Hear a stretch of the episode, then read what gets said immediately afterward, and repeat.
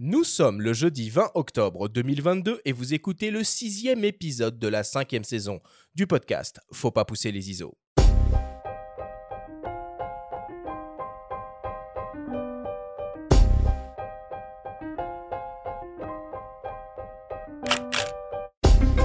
Bienvenue sur Faut pas pousser les ISO, le podcast hebdo pour tous les passionnés de photos et de vidéos.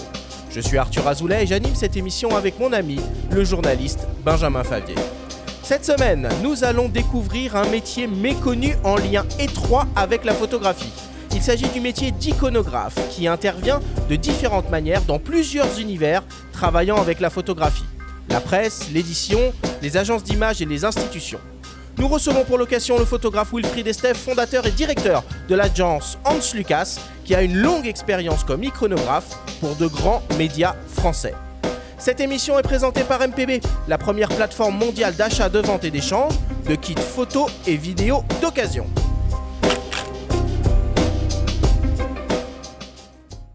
Et c'est parti pour cette euh, sixième émission de cette cinquième saison. Bonjour Benjamin, comment vas-tu ce matin? Salut Arthur. Bah écoute, ça va super. Hein. Moi, je suis ravi qu'on fasse une émission sur ce très beau métier, comme tu l'as dit, à juste titre méconnu. Méconnu, très méconnu. Ouais. Eh ouais. Moi, en tant que fervent adepte de la presse papier, amoureux de la presse papier, je- j'ai hâte qu'on écoute euh, notre prolifique euh, invité. Mais a oui, plein de choses on, a, dire, on a un invité de premier ordre aujourd'hui. Bonjour Wilfried, merci beaucoup d'être avec nous. Ben, bonjour à vous deux, ben, merci de m'accueillir, euh, je suis ravi de, de participer à cette émission. Bon, bah c'est super. On est très content en tout cas euh, de t'avoir avec nous. Alors Wilfried, si tu le veux bien, je vais quand même te présenter euh, à nos Oula, auditeurs. challenge. hein. Ah ouais, non, mais c'est ça. C'est-à-dire que ça fait euh, maintenant cinq saisons qu'on fait des petites présentations comme ça, et la tienne a été particulièrement compliquée euh, à réaliser dans la mesure où tu as une carrière absolument dingue et extraordinaire. Donc on va essayer d'aller à l'essentiel, et puis tu me reprendras si jamais j'ai oublié certains, certains éléments. Alors Wilfried, tu es photographe, enseignant, producteur et co-directeur de la célèbre agence Hans Lucas. Tu as une grande expérience en tant que iconographe indépendant pour plusieurs grands hebdomadaires français. Tu es le cofondateur et vice-président de Revers Édition, spécialisé dans la publication de zines de photos documentaires en édition limitée. Tu es vice-président des rencontres photos de Tanger face à la mer. Tu présides les éditions Louvre-Rivoli et es directeur de publication de la revue Vincent. Tu es vice-président de la Foire internationale de la photographie documentaire Photodoc. Tu as été le cofondateur du collectif L'œil public et tu es passé par Myop en tant que CEO associé. Tu as dirigé et cofondé l'UPP. Tu as présidé l'association Freelance. Tu as été membre de l'Observatoire des métiers de la presse et de l'Observatoire du photojournalisme. Tu as collaboré avec le prix Carmignac Gestion du photojournalisme, le prix Bayeux Calvados des correspondants de guerre, la Foire de Bièvre ou encore le festival MAP à Toulouse. Tu enseignes ou as enseigné au sein de l'Université de Perpignan, du CFPJ, de l'Université Paul Valéry, de Sciences Po, de l'Université Marne-la-Vallée et de l'EMI. Ton travail a été récompensé à de multiples reprises et tu as été promu en 2015 chevalier des arts et des lettres. Voici pour ce très rapide résumé de ton impressionnante carrière. Wilfried, est-ce que j'ai oublié des choses importantes? Alors, euh, ben non, tout y est. J'ai failli m'enfoncer dans mon fauteuil à, à entendre tout ça parce que c'est vrai que non, mais c'est vrai que quand on est, euh, enfin, euh, moi je suis quelqu'un qui est parti dans les dans les organisations professionnelles, dans, dans, dans pas mal de choses périphériques à la photographie parce que je suis assez curieux de nature et du coup, ben, ça peut donner ce genre de, de parcours. Je suis pas, enfin, il y, en- il y en a d'autres en France, mais c'est vrai que c'est c'est un métier. On n'a pas parlé de l'iconographie parce que j'ai bossé un petit peu plus de 5 ans en tant qu'iconographe. C'est des métiers qui permettent beaucoup de, de choses en périphérie. Pour les amoureux de l'image, enfin que je suis et que nous sommes, euh, c'est quand même, euh, c'est quand même, euh, c'est quand même un, un régal. Euh, Et l'iconographie, de toute façon, on va en, en reparler en long en large. C'est peut-être pour ça qu'on n'a pas non plus retracé Ouais, tout ton parcours d'intégralité. Et par contre, non, il y a, d'autres sujets qu'on on aborderait avec toi très volontiers dans une future émission, mais la photo documentaire notamment, parce que là, là aussi, tu as beaucoup de choses à dire, je pense. Ben oui, la, photo, enfin, la photographie documentaire, c'est un genre euh, à la fois connu de, des professionnels, mais qui a eu des peines à se faire reconnaître en France. Euh, ça vient des États-Unis. Euh, et c'est vrai qu'on a œuvré à plusieurs sur la reconnaissance de la photographie documentaire. Aujourd'hui, c'est un petit peu assimilé avec les long termes projets, mais cette vision, elle est super intéressante de la photographie. Et on vous invite à réécouter l'émission qu'on avait fait à ce sujet avec Jean-Christophe Béchet, dans laquelle tu étais intervenu, euh, Wilfried, au, mm. travers d'une petite capsule. Dis-moi, Wilfried, chevalier des arts et des lettres en 2015, c'est un peu trop la classe, ça Comment ça se, comment on fait pour être chevalier des arts et des lettres? Ben, on, on fait pas en fait, c'est euh, c'est quelqu'un qui, qui vous présente. Euh, moi, un, jour en fait, ben, j'étais euh, président de Freelance, qui était, enfin, qui est toujours une association reconnue d'utilité publique. On avait beaucoup de choses sur la photographie. C'est, il y a quelqu'un qui est venu un soir me dire, voilà, j'ai envie de vous présenter Chevalier des Arts et des Lettres. Je savais pas que déjà on était, enfin, coopté, présenté, etc. Mhm. Et puis, ben ça, ça fait plaisir, mais on y croit moyen, parce que pour quelqu'un qui à la fin d'une soirée euh, vient vous voir, c'est une soirée à la scam euh, pour, euh, enfin, en vous disant ça, ben super, merci, à la prochaine, on a envie de dire. Mais et puis un jour, j'ai reçu un papier, enfin, une sorte de, reconnaissance du ministère de la Culture signé par la, ministre de la Culture, m'indiquant que j'étais bien chevalier des arts et des lettres. Alors là, ça fait bizarre parce qu'on se dit, ouais, waouh, enfin voilà quoi. Voilà, voilà. C'est le fruit du hasard, euh, un, petit peu. Quoi. Certainement, pas, pas beaucoup de hasard dans tout ça. Ok. Au cours de cette émission, nous aurons également le plaisir d'entendre les témoignages de Olivier Brianceau, le directeur général de la SAIF, Société des auteurs des arts visuels et de l'image fixe, de Émilie Rouy, rédactrice photo pour le journal Libération, et enfin de Sébastien Tournardre de l'AFP. Voilà pour les présentations de cette émission. On démarre comme d'habitude avec le Flash Actu.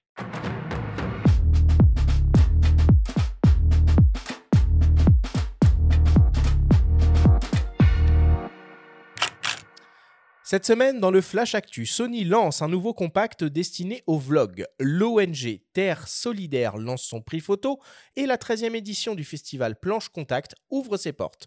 Le Flash Actu vous est présenté par Fox.fr, le site des spécialistes de l'image. Sony ajoute un nouvel appareil à sa gamme de boîtiers conçu pour l'exercice du vlog. Il s'agit du ZV-1F, un appareil compact équipé d'un capteur 1 pouce de 20 millions de pixels, associé à une optique à focale fixe équivalent à 20 mm et offrant une grande ouverture maximale de f2. L'appareil est capable de délivrer des séquences vidéo jusqu'au 4K 30p et Full HD 60p avec des modes ralentis en Full HD jusqu'aux 120 images par seconde.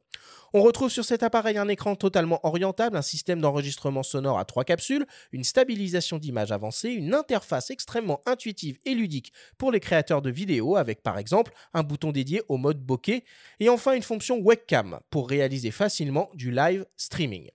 Le nouveau Sony ZV1F sera disponible à la fin du mois et proposé au prix de 649 euros. Le CCFD Terre Solidaire, première ONG française de solidarité internationale et de développement, lance le prix photo Terre Solidaire pour la photographie humaniste et environnementale, présidé par, s'il vous plaît, Sebastião Salgado. Cette compétition est ouverte à tous les photographes professionnels du monde entier. Elle vise à reconnaître le parcours d'un artiste photographe, soutenir la poursuite d'une œuvre engagée et inviter les photographes à rejoindre les combats du CCFD Terre Solidaire. En jeu, trois récompenses avec une dotation globale de 50 000 euros, des commandes de la CFD Terre Solidaire et des expositions itinérantes, dont une au Festival Photo de la Gacilly en 2024. Les photographes ont jusqu'au 4 décembre prochain pour soumettre une série de 15 à 30 clichés d'un travail commencé ou achevé dans une démarche au long cours, ainsi qu'un synopsis de présentation de leur projet. Toutes les informations sont à retrouver sur le site ccfd-terresolidaire.org. Et enfin, pour terminer, ce week-end s'ouvre la 13e édition du Festival de photographie de Deauville, Planche Contact. Au programme, des expositions photos aux quatre coins de la ville, en intérieur et sur la plage, avec des photographes de renom invités, des photographes en résidence et des photographes émergents. On peut citer pour cette 13e édition des expositions de Raymond Dopardon, Jessica Lange, Bettina Reims, Jean-Christophe Béchet, Omar Victor Diop ou encore Georges Rousse. Mention spéciale à notre ami et confrère Bruno Labarbère, que vous avez déjà entendu à de nombreuses reprises à ses micros, qui fait partie cette année de la sélection Jeune Tremplin et présente sa série Calva Perché, réalisée dans la vie nocturne d'Auvillez et Trouvillez.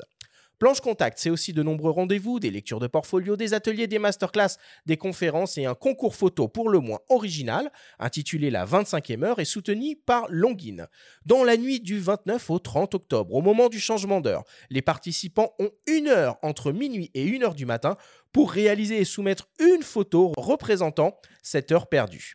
Le festival Planche Contact de Deauville, c'est à partir du 22 octobre jusqu'au 1er janvier 2023. L'accès aux expositions est libre.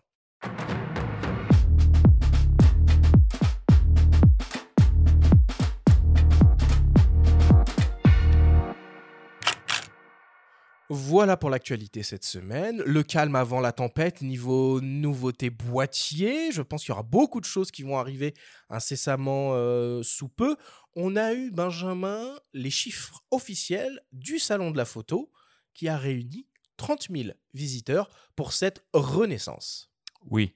Alors, il y a deux manières de voir ces chiffres. On pourrait se dire 30 000, c'est pas beaucoup, hein, puisque c'est la moitié euh, par rapport euh, à la précédente édition qui avait eu en 2019 qui avait réuni environ 60 000, un peu plus de 60 000 visiteurs hein, à l'époque euh, Porte de Versailles. Sur cinq jours. sur cinq jours, voilà. Et c'était pas le même écrin, c'était pas le même nombre d'exposants, c'était tout simplement pas la même formule. Donc voilà, faut maintenant analyser un petit peu cette édition pour ce qu'elle est, c'est-à-dire euh, une espèce de renaissance. Bon, est-ce qu'elle s'est vraiment réinventée, euh, etc. On aura le temps de, de, reparler tout ça, de débriefer. Toujours est-il qu'une date est déjà annoncée pour l'année prochaine. Hein, Exactement. du 5 au 8 octobre 2023. Donc ça veut dire qu'ils s'engagent, ils y croient. Euh, donc ce serait un vrai nouveau départ. Bon, attendons un petit peu de voir quand même. Euh, de voir ce que ça va donner tout ça. Tiens, Wilfried,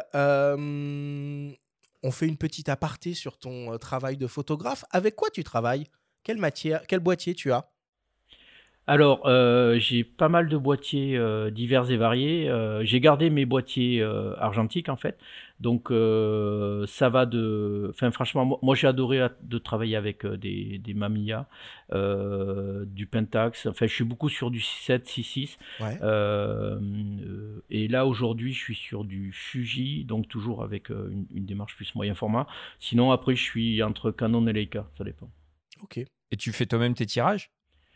Euh, non, je passe par des, des, gens qui ont des laboratoires euh, et ça me va bien. Sinon, sinon alors j'ai un truc, euh, une hérésie. Je suis beaucoup avec mon smartphone que j'ai toujours avec moi dans ma poche. Non, non, non, mais le smartphone, j'ai toujours avec moi dans ma poche. je le dégaine vraiment très rapidement et j'adore cette photographie-là qui passe par ma main.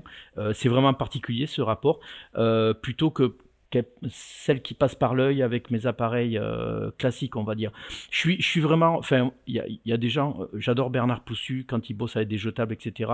J'adore le fait de se détacher de l'outil et de, faire n'importe quoi avec ce que l'on veut, en fait. Voilà, donc euh, ça peut être du jetable, du smartphone, du, de l'appareil vraiment professionnel, de l'hybride et tout. Enfin, pour moi, ce qui, ce qui importe, c'est ce que je vais voir, ce que j'ai envie de, dont j'ai envie de restituer ou de témoigner, en fait. Benjamin, il y a vraiment deux émissions qu'il faut qu'on fasse quand même un jour. Une émission dédiée aux smartphones, hein, qui sont quand même les appareils photo maintenant les plus populaires et les plus utilisés sur la planète. Et surtout une émission sur l'argentique. Alors sur l'argentique à fond, les smartphones aussi. Hein. Après tout, ce sont les outils qu'on a toujours avec nous. Donc finalement, euh, voilà, les meilleurs outils disponibles. Maintenant, moi, je suis plutôt de l'école, il faut mettre les moyens dont on parlait avec Eric Bouvet euh, il y a très récemment, mmh. euh, quand on entendait un petit peu les propos de De Pardon. Mais ce que dit Wilfried, euh, bah, c'est totalement en phase avec ce qu'on peut observer et puis avec une réalité. Hein. Et on parlait tout à l'heure aussi de photos documentaires. Bah, capter, capter un instant aujourd'hui dans les rues ou n'importe où, bah, ça se fait avec son téléphone. Voilà. Avec Donc, ce qu'on a dans la poche. Ouais, ouais, ouais, complètement. Exactement. Bon, bah voilà, on va pas s'étendre un petit peu plus sur l'actu. Si, Benjamin, tu veux ajouter quelque chose? Oh Oui, puisqu'on va parler d'iconographie, je voulais juste signaler la sortie du numéro 10 de la revue indépendante Like, éditée par euh, Jean-Jacques Faré.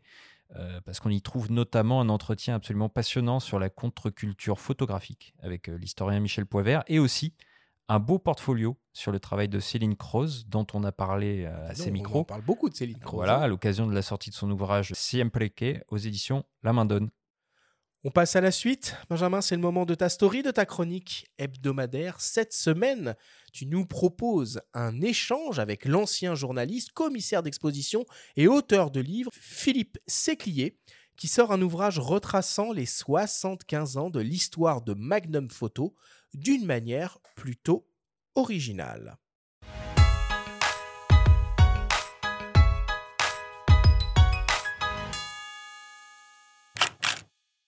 Philippe Séquier, bonjour. Bonjour. Vous sortez un livre aux éditions, donc à l'atelier EXB, Magnum Photo 75 ans. Et dans ce livre, vous parlez de photos sans les montrer, enfin, du moins directement. Ce qui est un pari euh, assez osé. Comment vous est venue cette idée et comment vous l'avez mûrie? Alors d'abord, l'idée, euh, c'est une idée commune. Euh, elle vient de Julien Friedman, qui était alors directeur de l'agence Magnum à Paris, et de Xavier Barral, euh, avec qui je collaborais déjà en 2006. Il s'agissait à l'époque, en fait, de faire justement une espèce de petit livre, mais qui n'était pas diffusé en librairie, pour les 60 ans de l'agence. L'idée, c'était donc effectivement de raconter une histoire par année et au moins une par membre de l'agence. Je dis bien membre, c'est-à-dire que, euh, vous le savez, euh, à Magnum, on est d'abord nominé, on est ensuite associé au bout de deux ans, et au bout de deux ans supplémentaires, on devient membre. Donc l'idée, c'était depuis 1947, à l'époque jusqu'à 2007, de raconter un peu les petites histoires de la grande histoire du XXe siècle, évidemment, et de celle de, de Magnum. Donc voilà, le, principe du livre, il est là, avec en termes de maquette, ce qu'avait fait Xavier, qui était euh, vraiment une idée géniale, c'est-à-dire qu'effectivement, on ne montre aucune photo, euh, on parle des histoires, des photographes sans montrer de photos, mais la nouveauté avec ce livre qui est diffusé enfin en librairie, c'est que justement, on propose au début et à la fin euh, du livre, sous, la forme d'un dépliant, euh, la photo qui correspond à chaque histoire. On voit en effet donc ces photos sur ce qu'on appelle les pages de garde, hein, qui sont les pages de couverture. On peut les déplier et du coup, par année, on peut les identifier par rapport au texte qu'on a lu. Alors les, connaisseurs hein, ou les gens qui ont déjà vu ces photos, parce que beaucoup d'entre elles sont évidemment connues, pourront d'eux-mêmes remettre les noms sur ces photos-là je trouve quand même c'est c'est très audacieux aussi de votre part et, et, je me demande comment vous avez réussi à avoir l'accord de Magnum pour ne pas mettre directement les copyrights parce que on touche un peu au sacro-saint là de la, la, photographie quand on touche aux photos de, de, de l'agence Magnum. Ça ça leur a pas posé de problème. Alors on précise aussi qu'il y a les légendes et les, et les copyrights plus loin mais c'est une sorte tout, tout cela est un petit peu morcelé. Oui mais c'est une façon aussi de dire que cette agence c'est d'abord un collectif. euh, certes, chaque photographe a le droit de s'exprimer comme il le veut et, l'histoire de Magnum est remplie euh, d'histoires où, chacun essaye à un moment de, voilà, de se mettre en valeur, c'est normal, c'est un travail euh, personnel, mais c'est avant tout aussi un travail collectif, l'histoire de cette agence.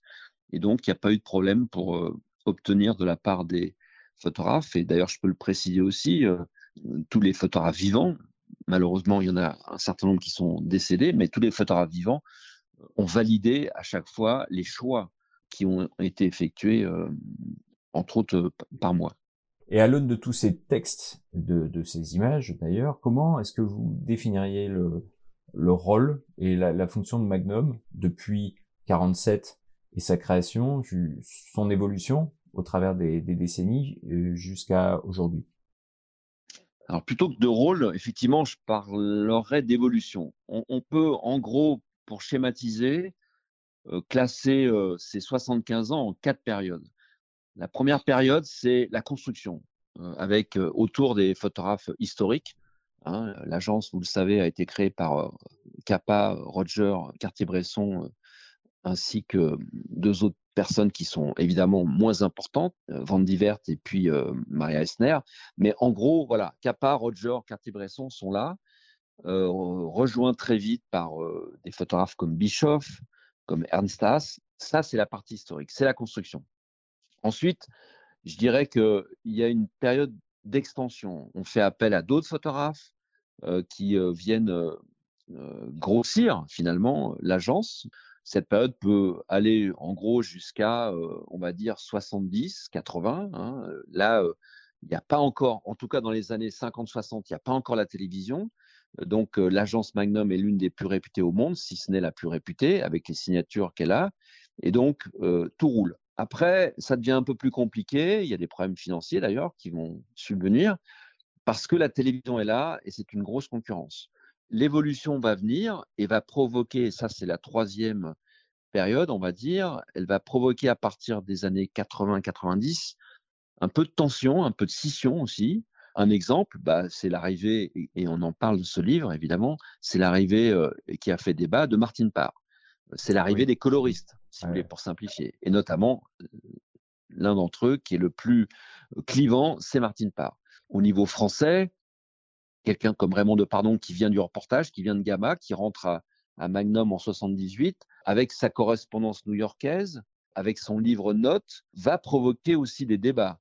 Et puis la quatrième euh, euh, période qui court, on va dire, depuis fin 90-2000, c'est une période d'expansion. Et quand je dis d'expansion, c'est, je pense surtout à une expansion géographique. C'est cette diversité qui fait encore la force de Magnum, même si évidemment, il faut le souligner, voilà, la, la difficulté maintenant pour les agences face à la télévision, mais pas seulement, face aussi à la gratuité d'Internet, et face aux difficultés de la presse, également liées au manque de publicité, fait que bah, c'est très difficile maintenant pour l'agence de, vivre, de survivre. Et cette diversité est une force euh, qu'il faut aussi souligner euh, en, 2022. Voilà, il n'y a pas que, il a pas que l'histoire politique, il n'y a pas que l'histoire géopolitique, il y a aussi euh, l'histoire, le privé, l'histoire personnelle que peuvent parfois raconter avec force les photographes de Magnum. Bah, c'est un beau euh, résumé de, de, de ce qu'est Magnum ou de ce qu'a été et ce qui est toujours Magnum euh, en, en 2022. Merci beaucoup, euh, Philippe Séclier, de nous avoir accordé ce temps. Merci à vous.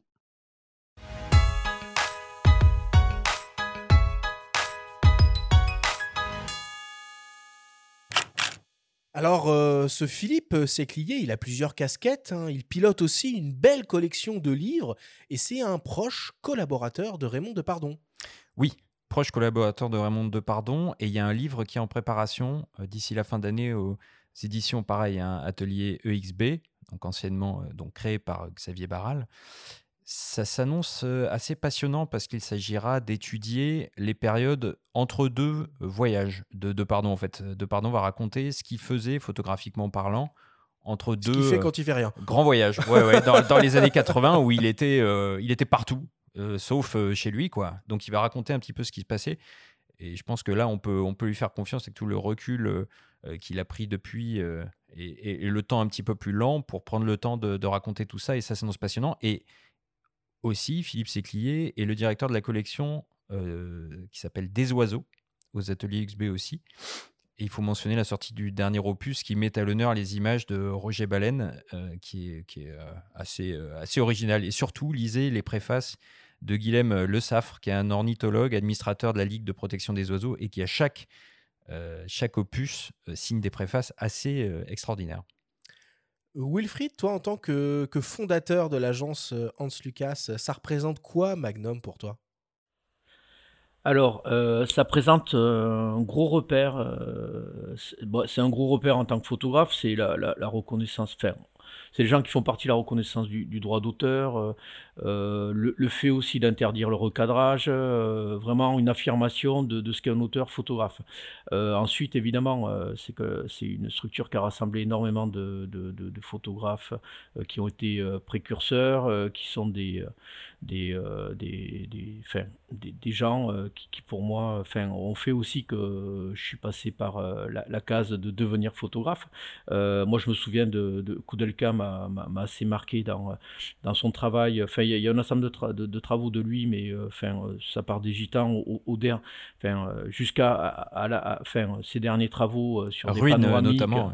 Oui, ouais, Ruine, euh, qui, enfin voilà, euh, c'est quelqu'un qui, est là. Euh, évidemment, après, je pourrais parler de, peut-être un par un de, ce qu'ils m'ont apporté, mais c'est une agence qui, c'est un gros repère, c'est un gros repère. Et comment on fait pour entrer à Hans Lucas? Ça se passe comment? Euh, ça se passe par euh, un, email, sauf si je connais la personne ou si la personne me connaît et, passe, enfin, m'arrête sur un festival. en fait, moi, je considère trois choses. C'est le, regard photographique, ensuite la partie relationnelle, parce qu'en tout cas, c'est un écosystème.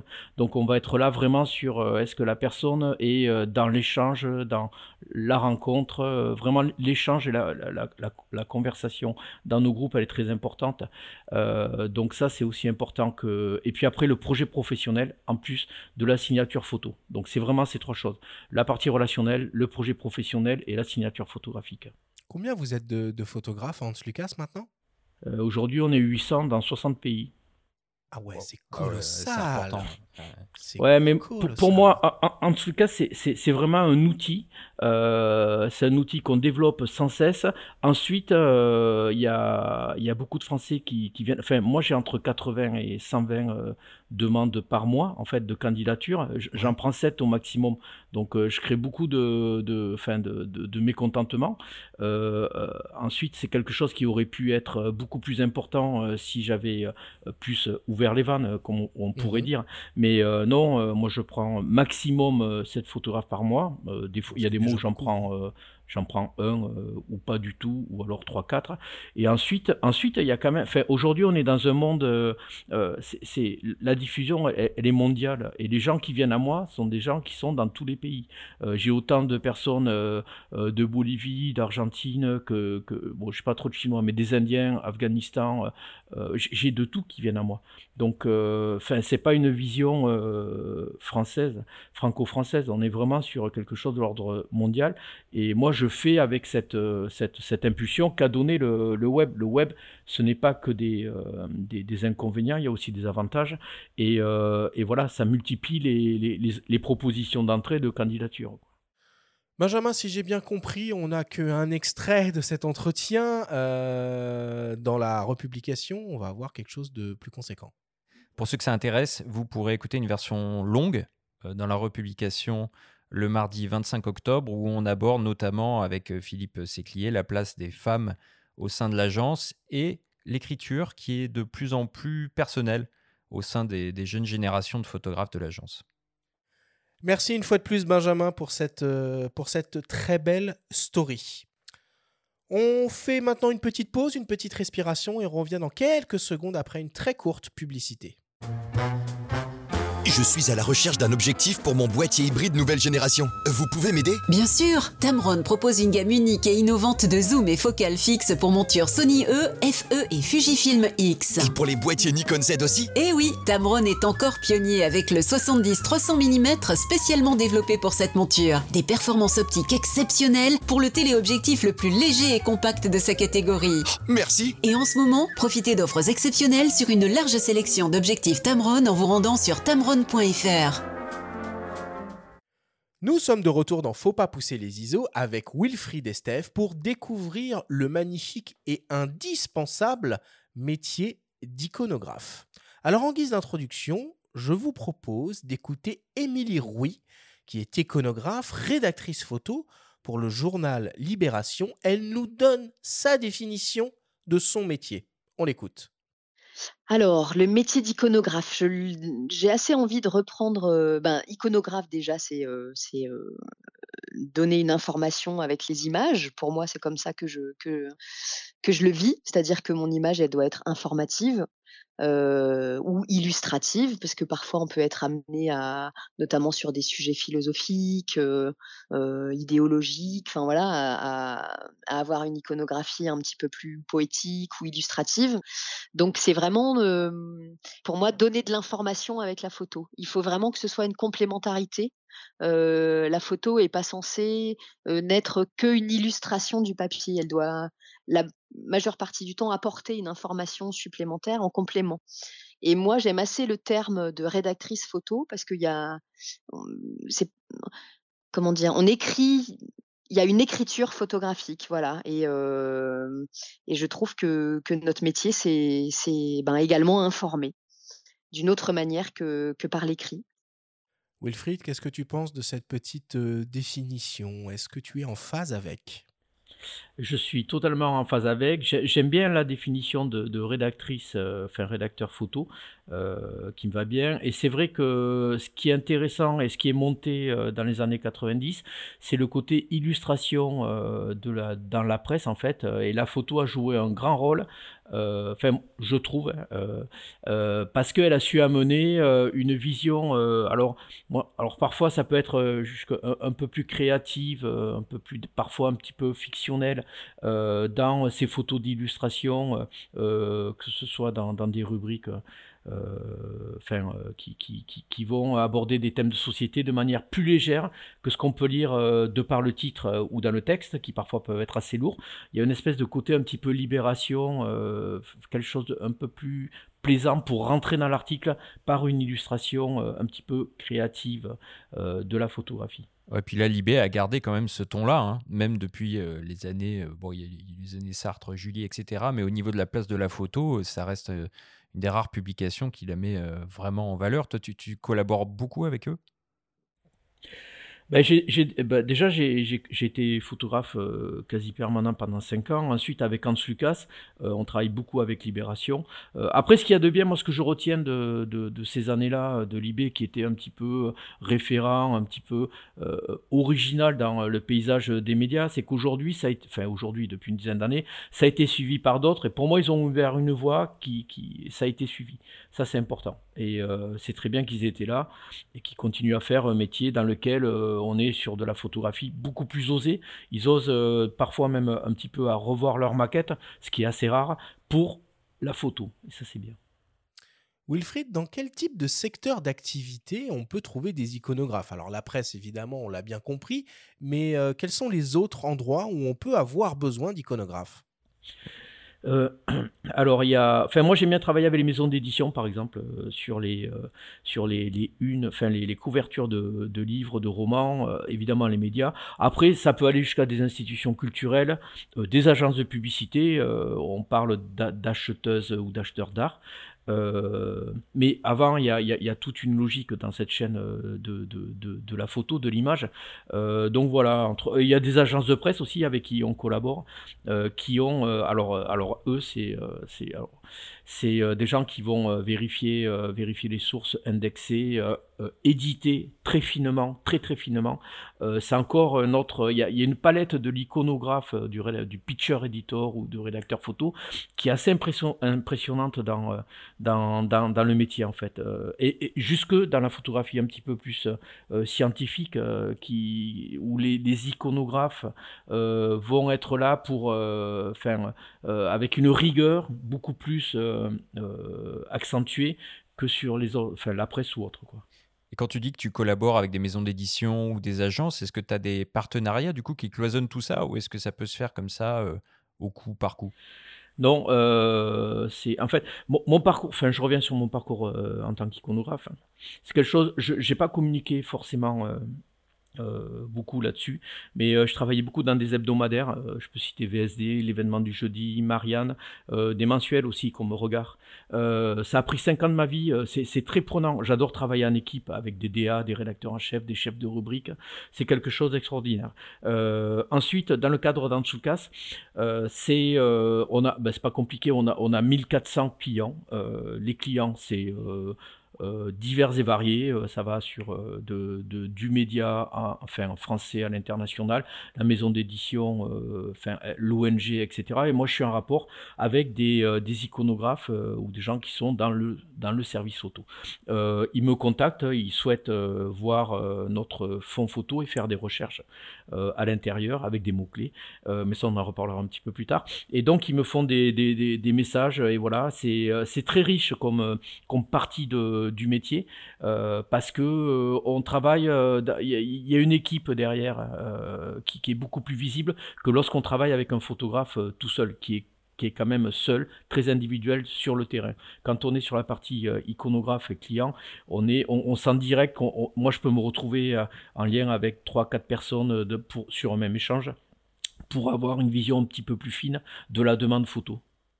Iconographe, c'est globalement plutôt un métier de salarié ou un métier de, freelance indépendant? Globalement, moi, dans, moi, je suis dans, le, dans, la presse depuis 96. Euh, du coup, on est euh, globalement sur des gens salariés. Euh, moi, c'est ce que j'ai connu dans, le plus long de ma, carrière. Alors ensuite, selon, il y, a des iconographes qui prennent des missions, qui vont arriver sur des livres, qui vont arriver sur des projets photos, même dans des sociétés de production. de plus en plus, je me retrouve avec des, gens qui sont dans le documentaire ou même les chaînes télé. Pour vous dire vraiment où, est la photo est vraiment partout quoi. et en fait là, on peut arriver sur des missions. Euh, le statut de salarié, il est un peu remis en cause depuis une dizaine d'années, ce qui est dommage. Il euh, ne faut pas précariser la, profession. mais oui, c'est globalement, largement globalement, on est sur une profession salariée. Oui, tu dis il faut pas précariser la, profession, mais elle l'est peut-être un, petit peu, en tout cas dans la presse, avec la, crise qui, touche la, presse écrite. Toi, comment tu vois l'avenir de cette profession? Et comme par ailleurs tu donnes aussi des formations, est-ce que il y a des voies royales pour devenir iconographe? Ben, moi, je ne je vois pas un monde sans iconographe. C'est c'est compliqué pour plein de questions. la, gestion des droits, euh, du droit à l'image, la vérification des sources, l'indexation. Enfin là, c'est un côté vraiment très... Euh, On va y revenir là-dessus. Oui, voilà, euh, sur ce côté-là. Ensuite, l'iconographe, elle a quand même... alors ça, c'est quelque chose que je pourrais reprocher sur un petit peu les, jeunes générations.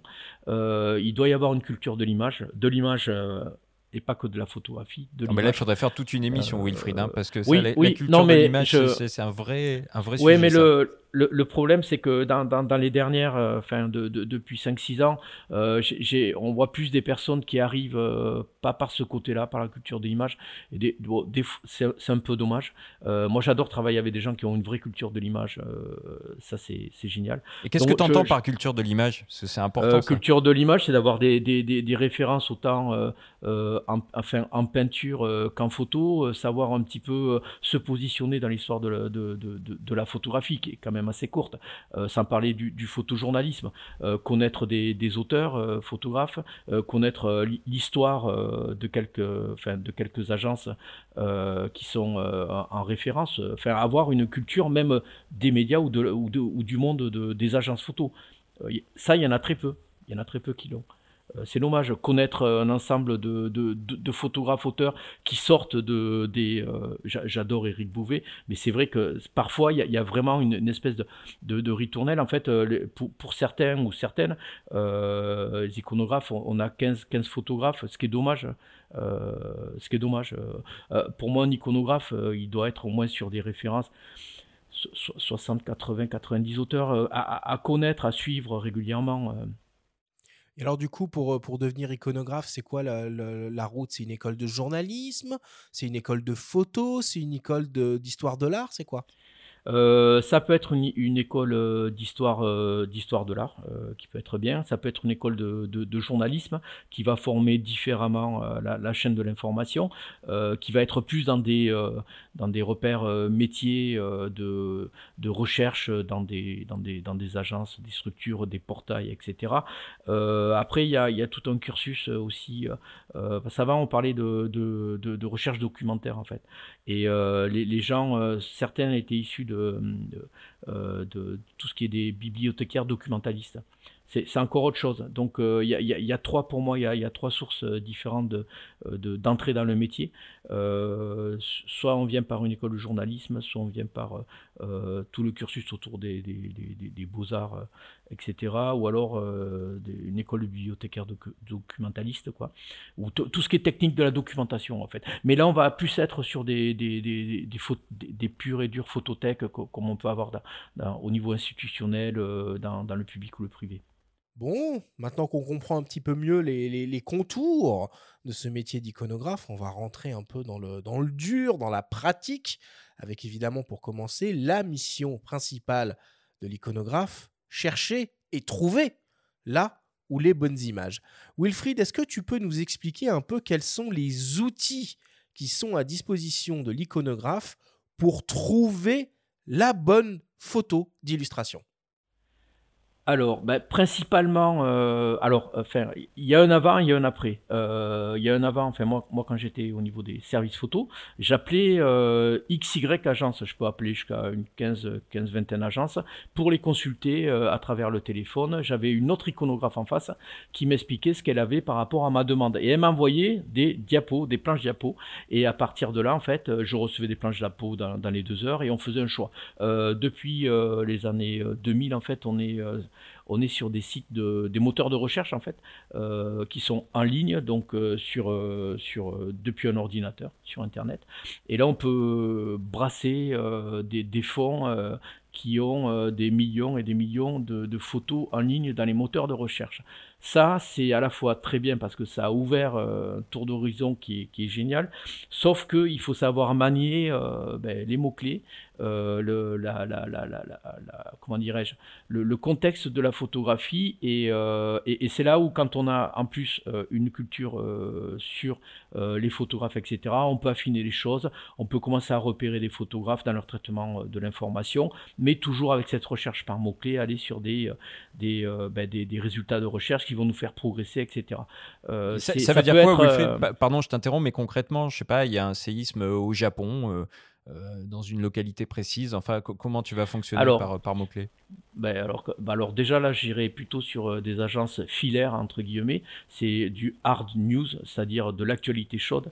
Euh, on va aller sur, ben, il y, a, y a Reuters, AP, Associated Press, ou, euh, ou l'AFP qui est alors sur le Japon ils sont ils sont là mais ils sont peut-être moins alors là c'est un cas de figure euh, compliqué le Japon. Ah, tu lui as bah ouais, bah parce que tu as un décalage horaire. bah oui parce que non mais parce qu'il y a un décalage horaire à gérer aussi quoi Ouais, tout oui, tout à fait, euh, tout à fait, tout à fait. Ouais. Euh, non, mais là, j'irai sur des filaires euh, d'emblée, en fait, sans trop réfléchir. Donc, AP, Reuters, AFP, pour chercher une information chaude entre guillemets, voilà, qui, n'est pas encore arrivée sur les agences généralistes, comme peut l'être en Lucas et d'autres. Hein.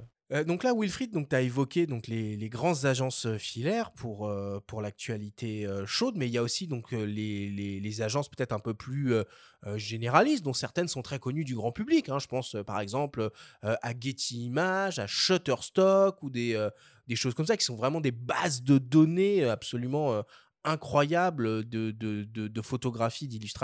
Il y a aussi des agences spécialisées qu'on connaît moins, Pix Palace ou euh, Agence Online. C'est quoi ces structures? Alors les deux que, tu viens de citer, euh, Pix Palace et Agence Online, c'est plus des portails en fait qui regroupent des agences. Euh, et on va retrouver à l'intérieur de, de Pix Palace 50, 60 agences euh, qui sont euh, sur, euh, sur la France principalement. principalement. Et, voilà, c'est un portail de structure. Agence Online, c'est la même chose. Getty, c'est encore autre chose. C'est un fonds qui est assez conséquent qui existe depuis un moment et qui regroupe, qui a racheté d'autres fonds en plus. Donc là, c'est c'est un fond qui, est assez, euh, enfin, compliqué de, le, de, de, de, passer à côté quand on, est, euh, quand on travaille euh, en, tant qu'iconographe. Et à quel moment, parce que là on parle de ces agences-là, ou ces portails qui sont moins connus, à quel moment tu, tu es sûr de la fiabilité d'une source, d'une image? Ben, tant que je vais le chercher sur ces portails-là, j'en suis sûr. Parce que c'est des, professionnels. Donc, euh, ils ont, enfin, déjà, ils ont il y a tout un process au niveau du, du, des photos qui sont intégrés. Euh, euh je, vais parler dans tout cas ce que je connais bien, mais aussi de Pixpalace euh, qui refuse des fichiers lorsqu'ils sont mal indexés ou pas totalement indexés dans des champs. En fait, euh, quand on ouvre une image dans un logiciel comme Photoshop ou Lightroom, en fait. L'image, au-delà de l'image, il, y a, des métadonnées. Et les métadonnées, c'est euh, un petit peu le contexte de la photographie. Et ça va expliquer à travers euh, une vingtaine de champs où est-ce que la photo a été prise. Euh, ça va donner une description, ça va dater la photographie, ça peut nommer des gens, ça peut donner aussi un contexte d'exploitation commerciale. et en fait, tout ça, ça c'est dans les métadonnées.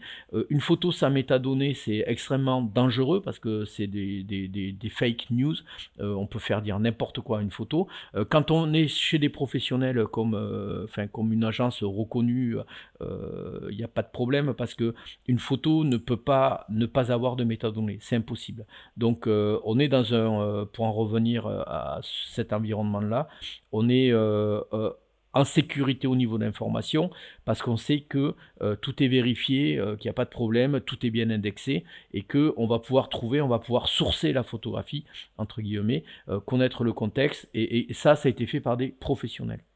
Wilfried, comment ça se passe concrètement avec, avec les rédacteurs? Alors, bon, évidemment, quand il faut des photographies pour un sujet d'actualité parfaitement identifié, on, on, comprend assez bien. Mais, mais par exemple, pour illustrer des sujets un peu plus, un peu plus abstraits, imaginons que un rédacteur te, te, contacte et te dise voilà, je fais un dossier sur la grande démission. en France, j'ai besoin de, de, six illustrations. Comment ça se passe avec lui pour, bah, pour aller chercher les bonnes choses. Alors, avec euh, un rédacteur photo qui m'amène sur ce type de, sujet euh, un petit peu plus, euh, on va dire, une illustration créative, moi, je connais bien mes photographes, du coup, je vais l'orienter directement vers certaines écritures euh, qui sont sur, euh, qui, vont un petit peu se, jouer de la réalité euh, dans la mesure où elles vont montrer des choses soit invisibles ou suggérer des sentiments. C'est compliqué, hein, suggérer des sentiments, etc. Donc, il y a des gens qui se sont fait une spécialité dans plein d'agences euh, sur un petit peu une photographie euh, dite créative entre guillemets. Après, il y a des euh, y y a des photos qui sont prises dans des dans des à l'occasion d'événements ou ou de rues etc. qui vont au-delà de la scène qui est photographiée, qui deviennent des icônes aussi. Ça, c'est très intéressant. Alors ça, ça suppose de bien connaître le fond photographique, parce que c'est pas en tapant des mots-clés que cette photo-là, elle va remonter. C'est là où la culture, en fait, de, du, du, du, métier, en fait, du métier de, ou que moi je peux avoir avec les photographes euh, de l'agence, est, est très importante. La force d'un iconographe, Wilfried, c'est en fait son carnet d'adresses. Alors, c'est ça joue énormément son carnet d'adresses, euh, de savoir. Euh, enfin, je revenais tout à l'heure au fait que euh, aujourd'hui, moi, je regrettais que certaines iconos qui arrivent un petit peu jeunes dans, dans le métier n'aient pas un carnet d'adresses, une culture, on va dire. Le carnet d'adresses, elles vont se le faire. Mais aujourd'hui, le carnet d'adresses ou la culture, certes, il y a des festivals, il y a des livres, il y a beaucoup de choses. Ensuite, il y a les réseaux sociaux. Quand on arrive sur Instagram, euh, pour moi aujourd'hui, une, iconographe doit être curieuse sur ces réseaux sociaux-là, se jouer avec les mêmes logiques que sur un moteur de recherche photo pour trouver des photographes. Euh, il y a des gens qui le font très bien, euh, pour trouver des photographes dans cet énorme fond photographique qu'est Instagram. Sauf que c'est, on arrive sur des personnes et ça c'est super intéressant. Il y a l'éducation, la culture, euh, des iconographes, il y a aussi celle des clients et des gens. Euh, une photo, c'est pas gratuit. Enfin, il faut souvent le, rappeler. Donc, il faut du budget aussi pour, pour les, iconographes. Euh, c'est quoi un bon budget à l'heure actuelle Et ça, nécessite quand même de, mettre des moyens là aussi. Hein? Ben, disons que un bon budget, fait nous, il y a des barèmes qui sont en, vigueur dans la profession. Donc nous, on se contente de respecter les barèmes euh, qui sont donnés euh, à titre indicatif. Euh, une photo, c'est pas compliqué, c'est selon l'utilisation qui est faite. Alors, si on va prendre un cas qui, est assez facile à comprendre, c'est le, print, c'est-à-dire les médias papier. Mmh. On va demander à l'iconographe le, tirage de son journal, de sa revue, et ensuite on va considérer la place que va occuper l'image dans la revue. C'est un quart de page, une vignette, une une, une double page, etc., etc. Et là, pour nous, on a des repères qui sont assez euh, évidents à trouver parce que le, tirage papier existe depuis longtemps et les organisations professionnelles ou les sociétés d'auteurs ont fait un travail euh, qui, est assez, euh, qui, est assez gigantesque de, de hiérarchiser et de donner des prix, d'identifier des publications. Ça, c'est parfait. Ce travail-là, il existe dans l'ensemble des domaines, la publicité, enfin un petit peu tout, même les, les pochettes de disques, etc.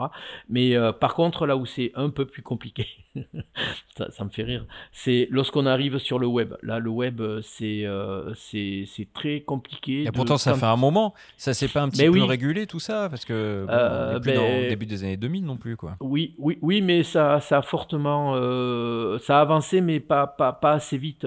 par exemple, il n'y a pas de, de grille de tarifs en vigueur comme on peut en trouver pour le, journal papier.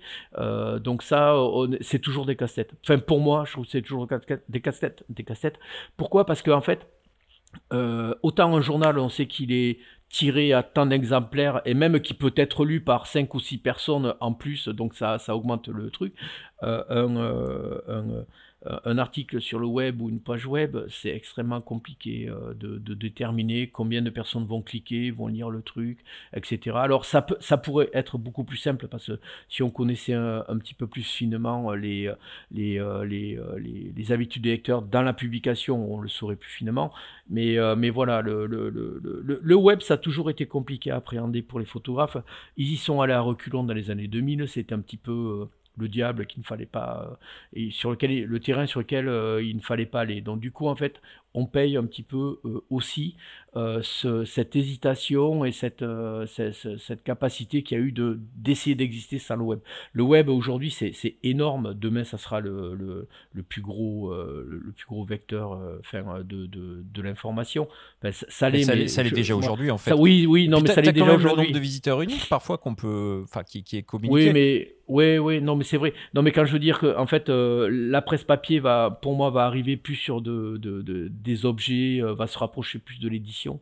Euh, l'essor de la vidéo dans lequel les photographes aussi s'y retrouvent, où les images sont, euh, sont mises aussi dans des diaporamas, etc. sur le web, ça c'est vraiment des, des, des, des marchés qui sont énormes, très prometteurs, donc il faut y aller. c'est pas tout à fait remonté encore sur, aux, oreilles de, tous les photographes, mais il faut, il faut, il faut poser des, des, des, des, des, barèmes, faut aller un petit peu plus vite que, que, ça ne l'est jusqu'à aujourd'hui. quoi. Alors, il n'y a pas que dans la presse hein, qu'on trouve, qu'on trouve des iconographes. Les agences photo elles-mêmes étaient bien placées pour le savoir, ont des poules d'iconographes pour accompagner leurs clients dans leurs archives de plusieurs millions d'images. Nous avons rencontré Sébastien Tournardre, iconographe multimédia à l'AFP. Il nous explique comment il travaille. On l'écoute l'iconographe va apporter en fait une, expertise, une connaissance du fond et également un service à différentes typologies de, clients. bien évidemment la, presse qui est le, client historique de, de l'agence, mais également ce qui va être toutes les institutions culturelles, le monde de l'édition, le corporate. donc notre travail à nous, ça va être de d'aider finalement tous ces tous clients, tous ces utilisateurs à trouver la bonne image parmi les 66 millions d'images que, que, peut proposer aujourd'hui l'agence France Presse au sein de, de, l'AFP, euh, le service euh, Icono, puisqu'on l'appelle comme tel, euh, fonctionne en réponse à des, à des demandes de recherche que nous envoient les, les clients. Donc c'est à nous, de, de dans, dans, le délai imparti, de, de pouvoir effectuer nos, nos recherches sur, sur la base de données de, de l'AFP pour pouvoir répondre du mieux possible à, à, ces, à ces demandes.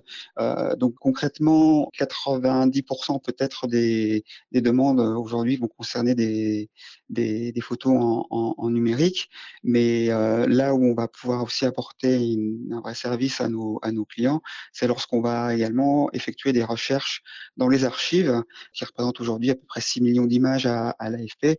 On va donc faire des, recherches euh, sur les supports, sur les supports argentiques en, en dur et puis ensuite euh, faire appel à, notre service euh, de laboratoire numérique pour numériser toutes ces archives et proposer des images que le client n'aurait pas pu trouver lui-même s'il avait fait la démarche de chercher euh, sur le site sur le site de l'AFP. Notre travail est là. Alors Sébastien, il évoque les archives argentiques de, l'AFP. Wilfried, tu sais un peu où, où en sont les éventuels programmes de numérisation des fonds photos des, des, des, grandes agences. Ça y est, tout est, tout est fait ou c'est toujours en cours? Alors à ma connaissance, euh, c'est toujours en cours. Disons qu'ils ont fait les, grands événements. Alors je parle de l'AFP là. Euh, les, grands événements mondiaux, en fait, euh, ça a été fait d'emblée euh, parce que voilà, ça fait partie du patrimoine historique de, la photographie des pays. ensuite, je pense, en toute logique, parce qu'ils ont un fonds qui est quand même assez conséquent, qui vont aller au coup par coup selon les demandes, récupérer des choses, les numériser pour les présenter aux clients. Et c'est ça qui va un petit peu débloquer la numérisation parce que c'est des fonds qui sont quand même assez colossaux. Ça, représente, des stratosphériques en plus, quoi. Ça, représente des budgets qui sont assez conséquents. Et donc pour moi, c'est la demande du client ou alors le projet interne de l'AFP qui va conditionner le fait qu'il va être numérisé puis rentrer un petit peu dans toute la chaîne, indexé, etc. pour arriver dans le moteur de recherche. Parce que et puis au bout d'un moment, c'est compliqué de parce que la numérisation, ça nécessite le fait de revenir sur une collection. Euh, et au bout d'un moment, c'est euh, OK, c'est quoi les priorités? Qu'est-ce qu'on fait en premier euh, Selon quels critères, etc. Donc, donc voilà, je pense que le, ce qui est bien en fait dans cette logique-là que, nous venons d'entendre, c'est qu'il y a un icono qui connaît l'ensemble du fond. Donc lui, il va savoir que quelque chose n'a pas été numérisé, mais que c'est quelque chose qui va répondre à la demande du client. et à partir de là, et à partir de là, en fait, il va faire euh, l'effort d'aller tout rechercher, de présenter, de numériser, etc. Ça, je trouve que c'est une bonne attitude. Euh, après, évidemment, euh, c'est des fonds qui sont énormes, donc qui sont obligés de hiérarchiser les, priorités. Quoi. Et là, on parle d'archivage, et tout à l'heure, on parlait de la problématique de l'utilisation d'images et du web. Est-ce que ça veut dire que, de toute manière, tu vas quand même envoyer des images en haute définition, même pour du web, pour que l'image, soit aussi stockée à sa, meilleure dev possible en fait.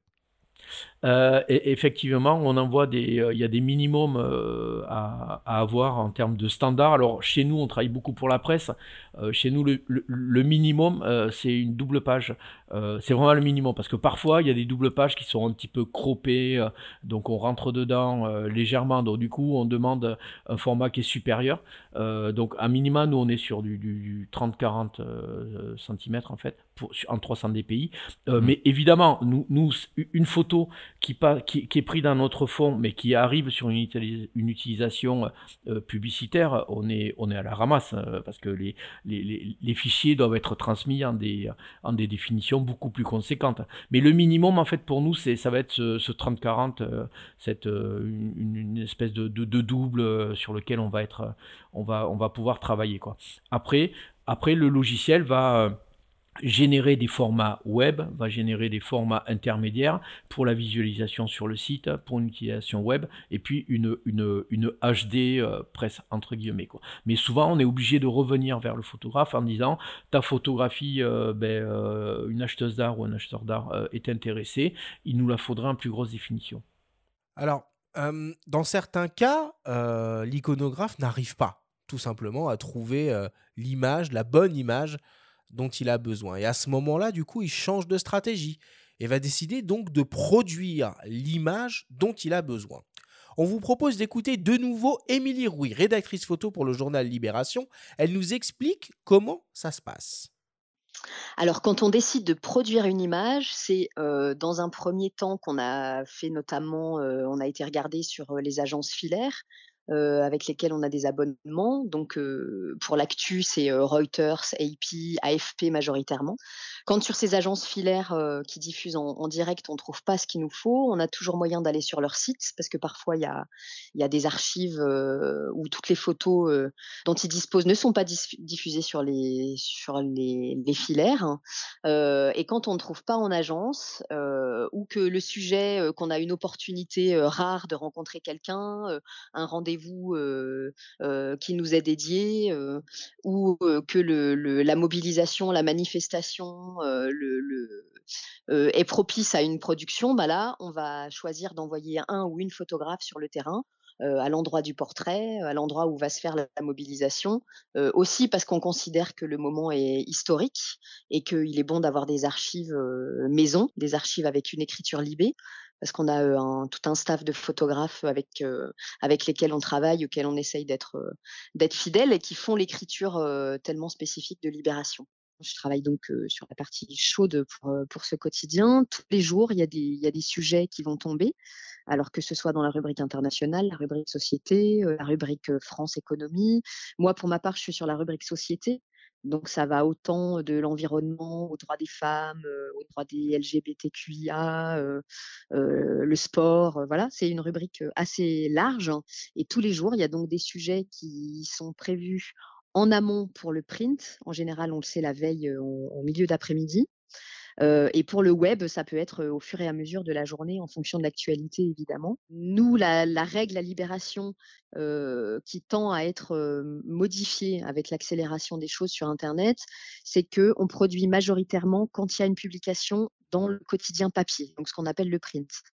Là, quand on nous assure que le sujet va faire une double page ou un temps fort de trois ou quatre pages, ou mieux encore l'événement, à savoir la une et, les, trois à cinq ou six pages d'ouverture du journal, là, on va s'efforcer de produire. Ouais, du coup, Wilfried, si on comprend bien, en tant que photographe, faut être dans les petits papiers des rédacteurs et des rédactrices photo pour taffer. Euh, ah, en fait, il y a, euh, Émilie l'évoque, il, y a, quelque chose qui, qui, a été assez primordial dans, dans, dans, dans, le, dans les médias, c'est que les médias, enfin surtout les quotidiens, on est passé du, print et au bout d'un moment, en fait, on a mis en avant le, web, en fait. Donc, et là, pour le coup, euh, les photographes euh, ont vraiment du mal à suivre euh, sur le web. Sur le print, on, sait tous à peu près les, heures de bouclage, etc. Sur le web, ça tourne tout le temps. Un photographe, il est vite mis face à un mur, il, il, pas assez rapide qu'une agence filaire, ça c'est clair. Donc pour le coup, ils ont eu la bonne idée de maintenir les, commandes pour les indépendants.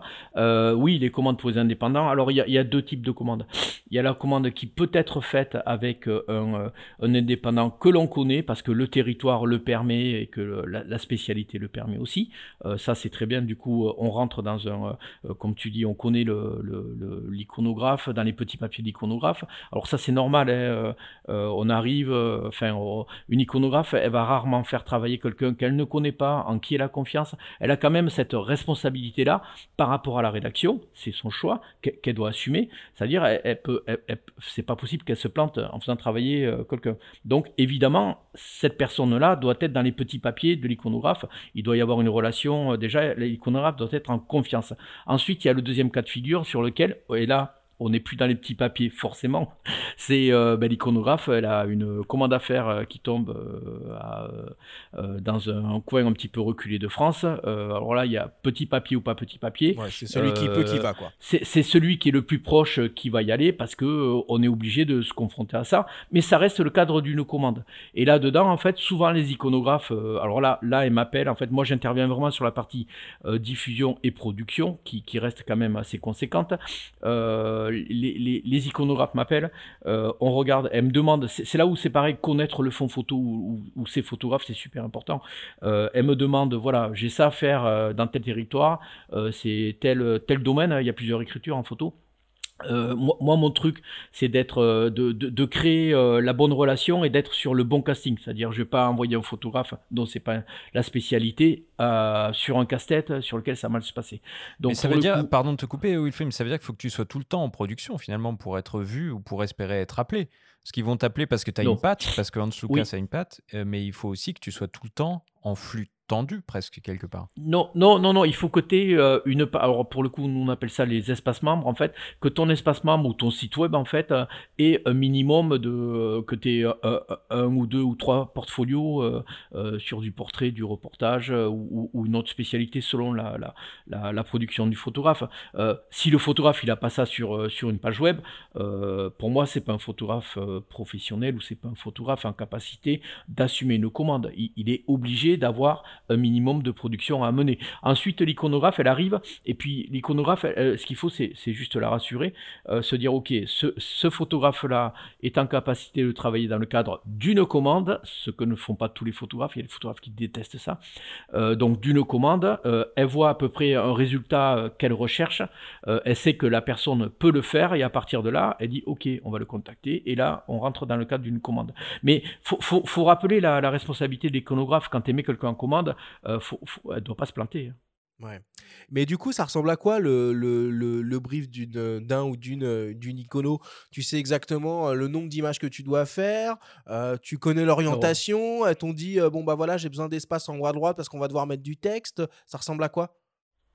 Alors, il euh, y, a ce que l'on sait déjà en tant que photographe. Euh, on, sait euh, que quand on part en commande, on doit revenir avec un editing serré. je dis ça parce que les, photographes, nous, on se prend toujours la tête avec eux parce qu'ils couvrent, que ce soit une manif, n'importe quoi, ils reviennent avec des editings beaucoup trop larges. pour moi, une des, meilleures écoles, ça reste les agences filaires, l'AFP, Reuters ou AP. De regarder leur editing, c'est coupeau au ciseau, c'est parfait, il n'y a rien à dire. les photographes font du mal vraiment à faire leur editing.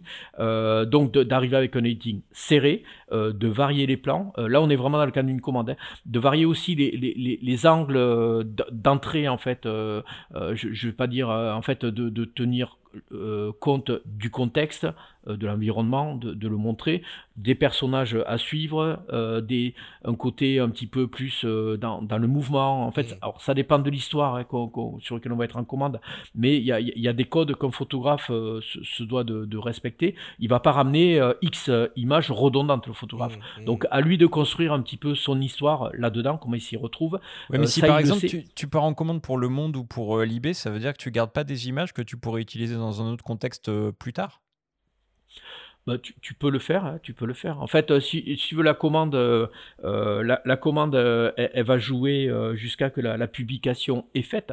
À partir de là, le, photographe va peut-être revoir différemment son histoire, peut la proposer à d'autres dans un temps d'eux, en fait.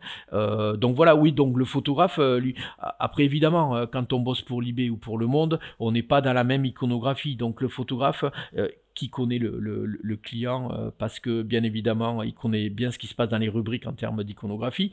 Euh, je plaisante parce que c'est pas tout le temps le cas. euh, et en fait, il, il, est, il sait pour qui il travaille, donc il va faire aussi son editing et il va être sur le terrain un petit peu. il va se pousser des, enfin il va avoir, il va faire des efforts pour faire aussi parfois une, un type d'image qu'il n'aurait peut-être pas fait forcément, mais c'est le cadre de la commande qui, qui veut ça. Et donc après, après il peut remanier son histoire différemment mais, euh, mais voilà. Mais, ouais, puis euh, il faut accepter que son image soit entre guillemets alors massacrer le terme est peut-être un peu fort, mais enfin parfois en maquette, certains, enfin, certains titres peuvent se permettre des libertés, mettre des exergues sur une image, enfin mettre du texte hein, tout simplement sur, sur l'image. Ben, ça s'appelle les médias évidemment. en fait, en fait, faut pas que le, le, le photographe euh, se sent investi d'une mission euh, comme s'il était dans une exposition. L'exposition, c'est un truc à lui, point barre. Il fait ce qu'il veut, il est maître, il a le final cut, ok.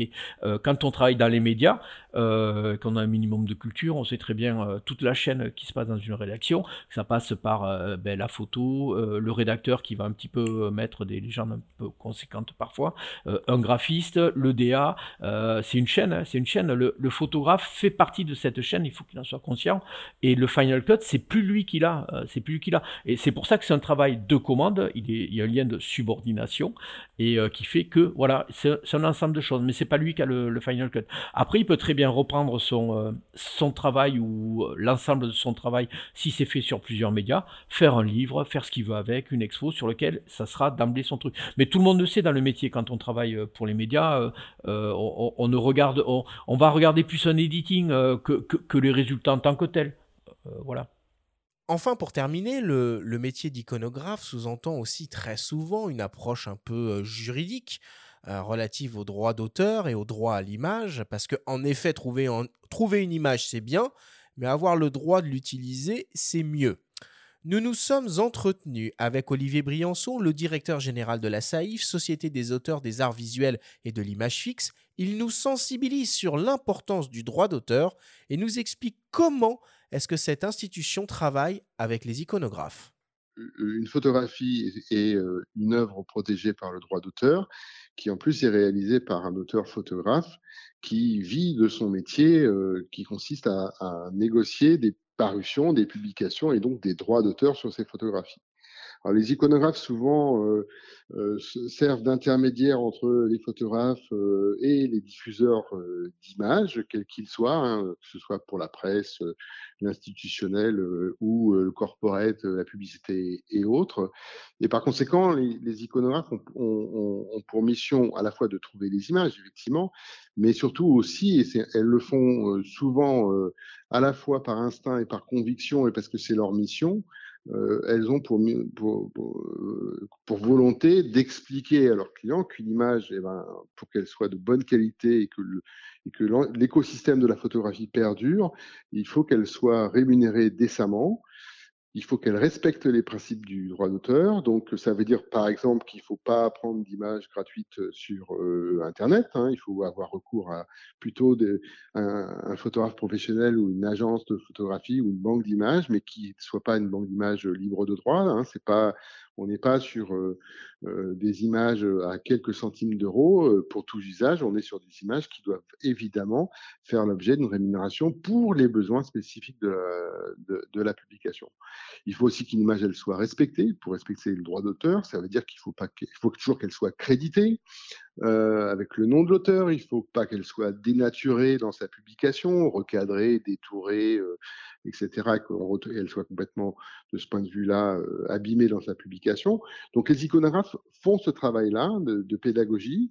Et nous, notre métier, quand on est en relation avec elles, on le fait beaucoup, c'est d'apporter un peu de pédagogie et d'apporter les, outils juridiques. Ce ne sont pas forcément des juristes, nous, c'est notre spécialité, le droit d'auteur, d'apporter les, outils juridiques qui, qui vont leur permettre ensuite d'expliquer de, et de convaincre euh, la nécessité de respecter le droit d'auteur. Nous, on le fait avec les iconographes depuis euh, plus de 15 ans maintenant, régulièrement.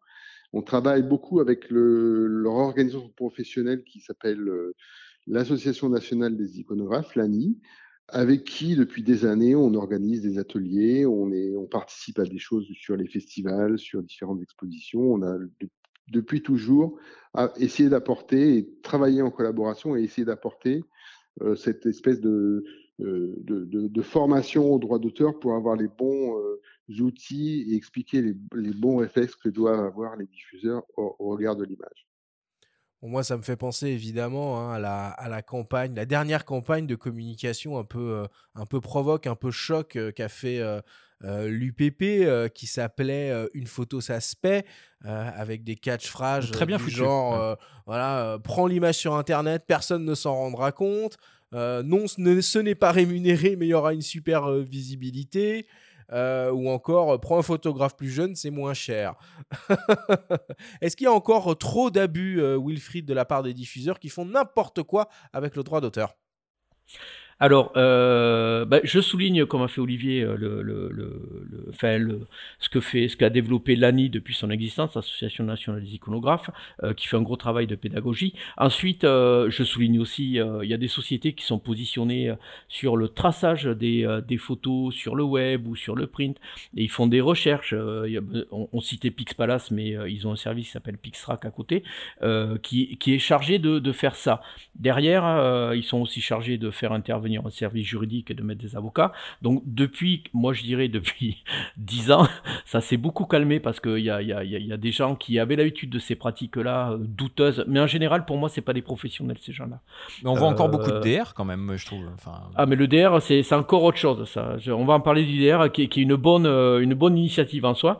Mais euh, le fait de, de tracer, de reconnaître des photographies, de les envoyer à l'auteur et que cet auteur dise non, je n'ai pas été payé et que ça parte à un avocat et que la personne reçoive un courrier d'avocat et que ça puisse aller sur, euh, sur un procès, euh, ça a vraiment calmé euh, pas mal de gens.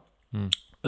ça, fait, moi je trouve que la période là depuis 10 ans, elle va vraiment dans le, dans le, vers le mieux en fait. Après évidemment, on ne pourra pas empêcher les personnes malhonnêtes d'être malhonnêtes. Mais euh, ça a remis un petit peu euh, pas mal de choses à leur place. Euh, pour en revenir au, DR, le DR à la base c'était quelque chose d'assez positif dans la mesure où bon ça, ça, existait il y a depuis un moment quand ça a été créé, mais on a dit, voilà, une photo dont on ne reconnaît pas l'auteur, en fait, on va mettre le DR pour le droit réservé, c'est-à-dire qu'on va créditer l'argent euh, pour un temps d'eux, lorsqu'on va le, soit l'identifier ou qui viendra à nous, on va le payer. Ben, ça, c'est génial.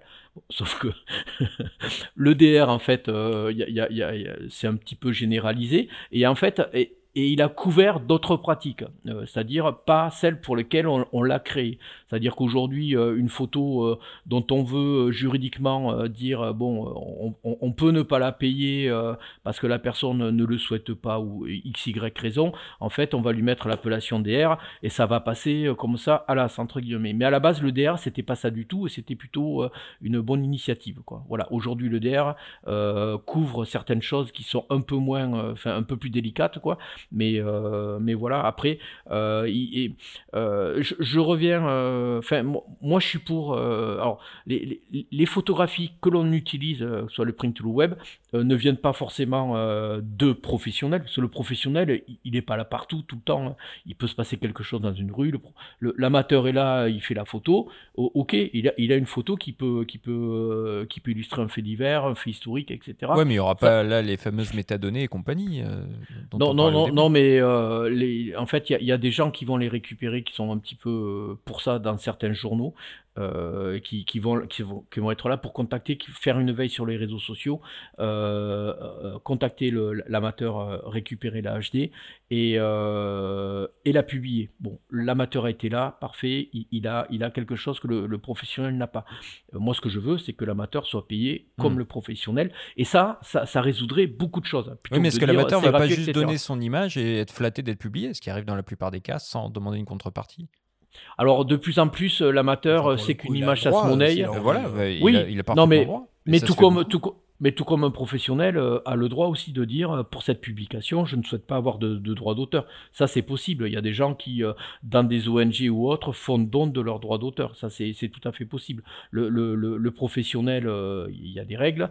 Après, il peut dire pour un magazine qui, enfin, magazine qui, n'est pas un magazine généraliste, mais un magazine qui a moins les moyens, etc. Il peut dire je m'y retrouve autrement et je fais un peu une, une je réduis mon prix ou alors je fais euh, acte de gratuité. Il, peut le faire, c'est pas un problème. Ça, il peut le faire. Et tout comme l'amateur euh, pourrait être aujourd'hui euh, rémunéré systématiquement sur la, publication de ses photos. Et ça, ça régulariserait le marché, je pense. Alors Wilfried, peut-être pour, pour terminer, il existe des, des banques d'images en ligne libres de droit. Alors il y en a une qui est, qui est assez connue, hein, qui s'appelle Unsplash, et Unsplash, pour la petite histoire, a été racheté en 2021 par, par Getty Images. C'est quoi le modèle qu'il y a derrière ce, ce genre d'agence et pourquoi Getty euh, rachète ça? J'ai l'impression qu'il se tirait une balle dans le pied, non? Bah, il y, a des questions de monopole déjà, euh, d'élimination de, de, la concurrence. Euh, ça, c'est pour moi le, le, Enfin, je pense que c'est une des raisons premières. Euh, Ensuite, euh, c'est jamais, euh, enfin, ça, ça, peut, faut voir le libre de droit. Pourquoi Voilà, jusqu'où ça s'arrête le libre de droit. Euh, parce que une entreprise comme Getty euh, ne, bosse pas gratuitement ou, ou va pas fournir une masse de travail humaine et financière comme ça sur du libre de droit sur lequel il n'y a aucun retour. moi, je pense que c'est des questions de monopole, de, d'éliminer la concurrence. On pourrait éradiquer une concurrence déloyale, tu veux dire alors, je crois que Getty pas, ne, pense pas forcément comme ça, mais enfin, moi, je pense plutôt pour des questions de monopole. Ok. Bon, bah écoute, euh, voilà, on a un beau, un beau tour d'horizon quand même de ce, euh, de ce, de ce fabuleux métier euh, qui, est, qui est un iconographe.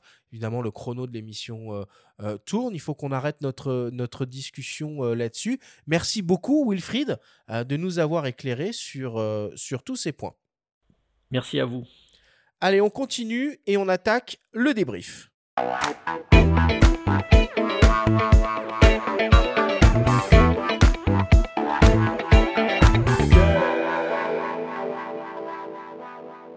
Nous sommes toujours avec Wilfried Estève. C'est le moment du débrief pour synthétiser les informations importantes à retenir de notre grande discussion autour du métier d'iconographe.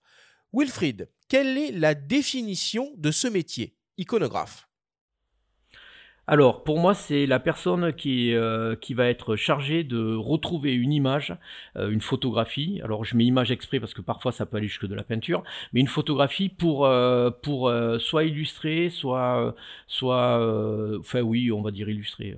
un article, une couverture, une revue, ça peut aller sur une exposition aussi. Ça, c'est un panel, un tour d'horizon qui est assez large dans le métier. Wilfried, dans quel type de secteur travaillent les iconographes? Alors, ben, ça va de l'agence de presse à la maison d'édition, aux médias, évidemment, un journal. Euh, après, il y a des institutions culturelles, des agences de publicité. On peut le retrouver, euh, enfin, autant dans des musées, dans des, dans des photothèques départementales, régionales, euh, revues scientifiques. C'est vraiment très large. Quels sont les outils qui sont à, à disposition des iconographes pour rechercher et trouver une image? Bah, en général, euh, c'est en général aujourd'hui c'est l'ordinateur qui va arriver directement en lien direct avec euh, des, des, photothèques, des agences, sur lequel en fait il va y avoir soit une recherche euh, par mots clés, par par affinité de, de, de, genre photographique, par auteur, voilà, par auteur.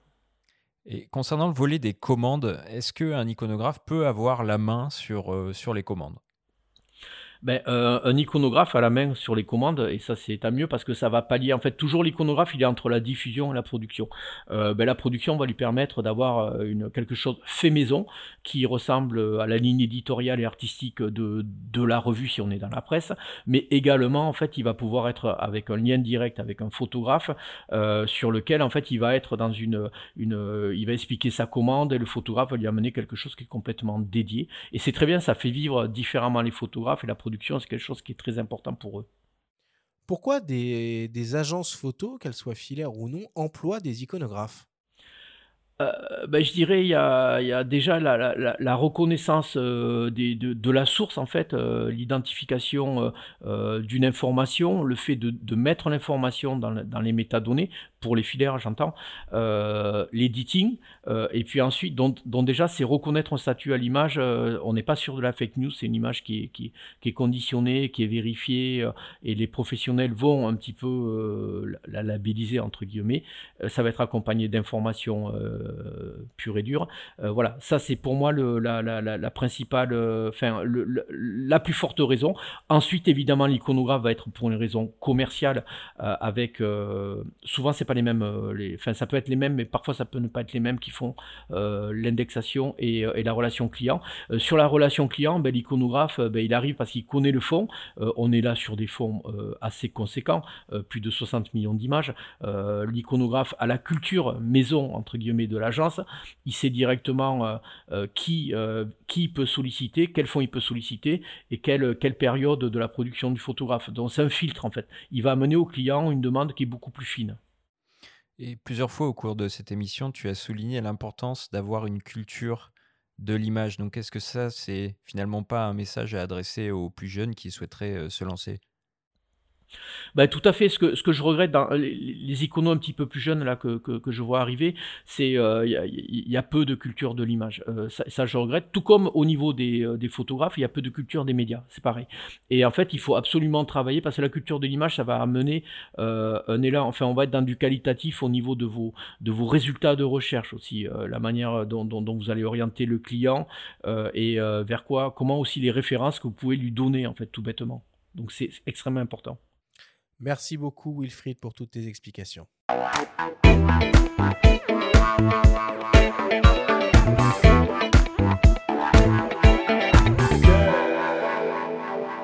Il est temps de passer à la dernière partie de cette émission et d'attaquer le traditionnel quiz.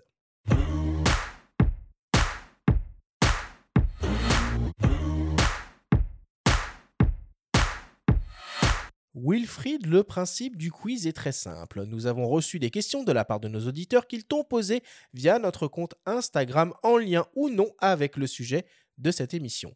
Nous en avons sélectionné quelques-unes et tu vas avoir seulement 30 secondes et pas une de plus pour tenter d'y répondre le plus clairement possible. Wilfried, as-tu bien compris la consigne? J'ai bien compris la consigne. C'est parfait. Alors on commence tout de suite avec une question d'une dénommée Clara. C'est quoi le CV idéal pour se faire embaucher comme iconographe junior? Alors, pour moi, on doit aller en sortir euh, école euh, histoire de l'art et derrière avec euh, un passage en école de journalisme. Voilà. T'as des exemples un peu euh, d'écoles euh, Euh, bah, école de l'art, euh, bon, quel qu'il soit, au, au niveau du, du journalisme, il y a, il y a- il y a- il y a des grandes écoles. Il y a, il y a l'EMI qui, qui a une formation, il y a le CFPJ qui forme aussi des, des iconographes. Voilà. Ok, très, très Très bien, bonne école, le très. CFPJ, je- j'adoube. Deuxième question qui nous vient d'un dénommé Jean.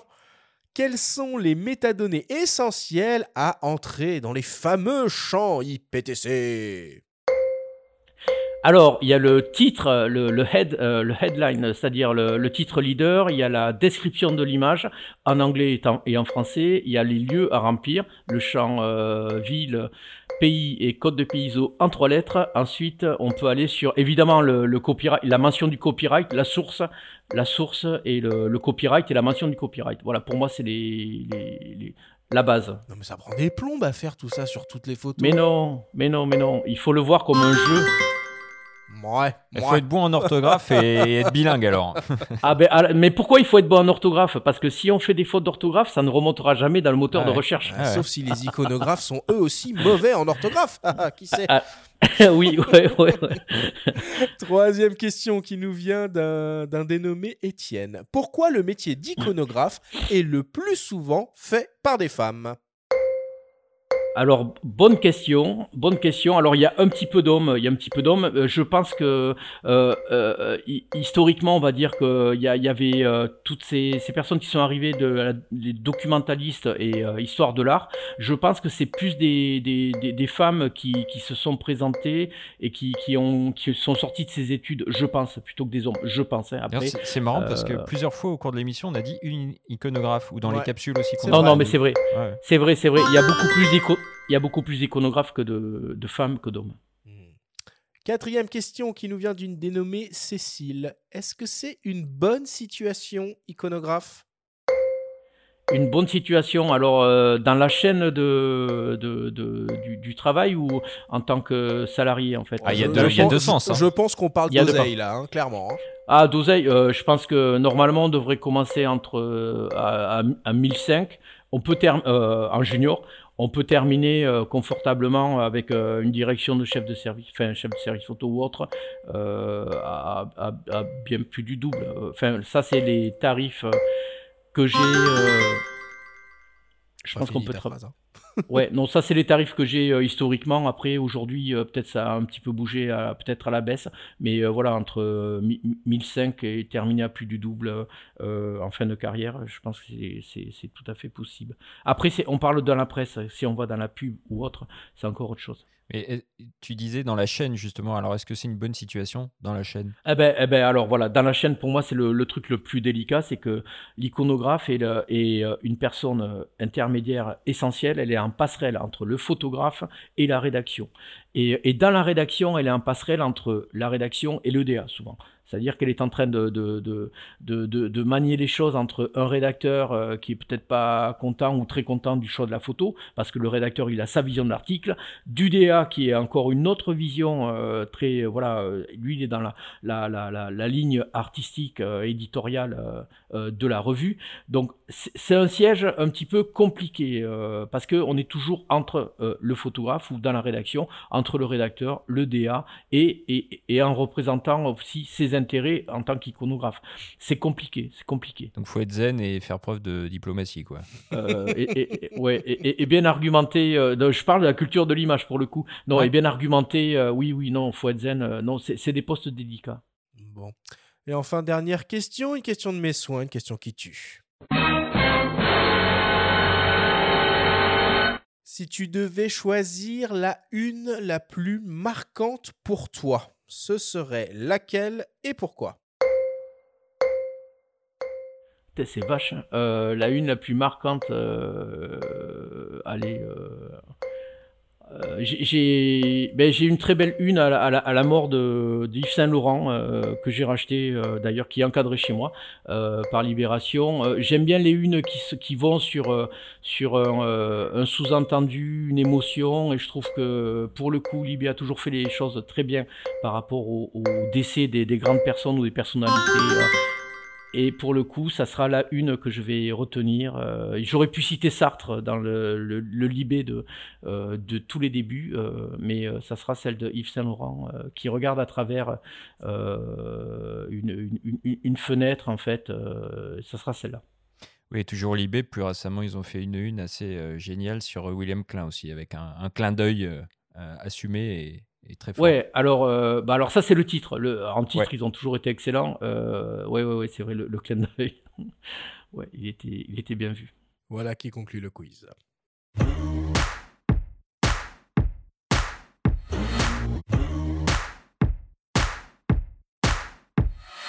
Nous voilà désormais à la fin de cette émission. Wilfried, c'était super de t'avoir avec nous à nos micros. Merci beaucoup de nous avoir accordé euh, du temps dans ton, euh, agenda euh, extrêmement chargé, on peut l'imaginer. C'est quoi les, les, actualités chaudes en ce qui te concerne en ce moment? Euh, ben, on, lance un portail euh, de, de, collectifs et de petites agences qui s'appelle Odyssée Photo. Ça, c'est euh, un gros truc qu'on a travaillé un an dessus.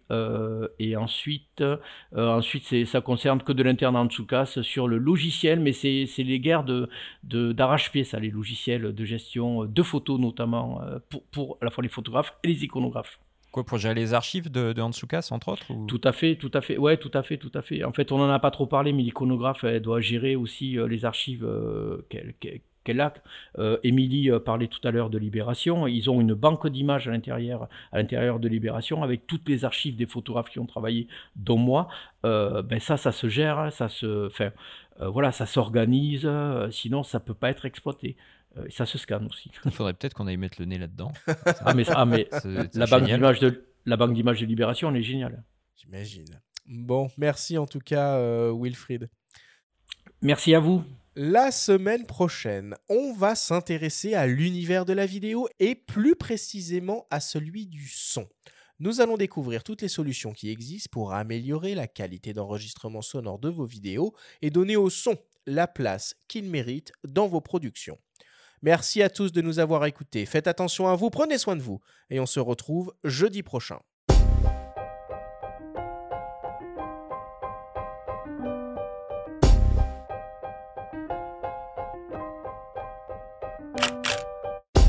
C'était Faut pas pousser les ISO, le podcast hebdo pour tous les passionnés de photos et de vidéos. Toutes les semaines, retrouvez Arthur Azoulay, Benjamin Favier et leurs invités pour parler de sujets matos, techniques et inspiration. Cette émission vous a été présentée par MPB, la première plateforme mondiale d'achat, de vente et d'échange de kits photos et vidéos d'occasion. Abonnez-vous à notre chaîne et retrouvez l'intégralité de nos émissions depuis toutes les plateformes comme Spotify, Apple Podcasts, Google Podcasts, Deezer, Amazon Music et YouTube. Si vous aimez notre podcast, n'hésitez pas à liker, à vous abonner et à nous laisser un petit commentaire. Rendez-vous jeudi prochain pour un nouvel épisode. D'ici là, faites de la photo et n'oubliez pas, faut pas pousser les ISO.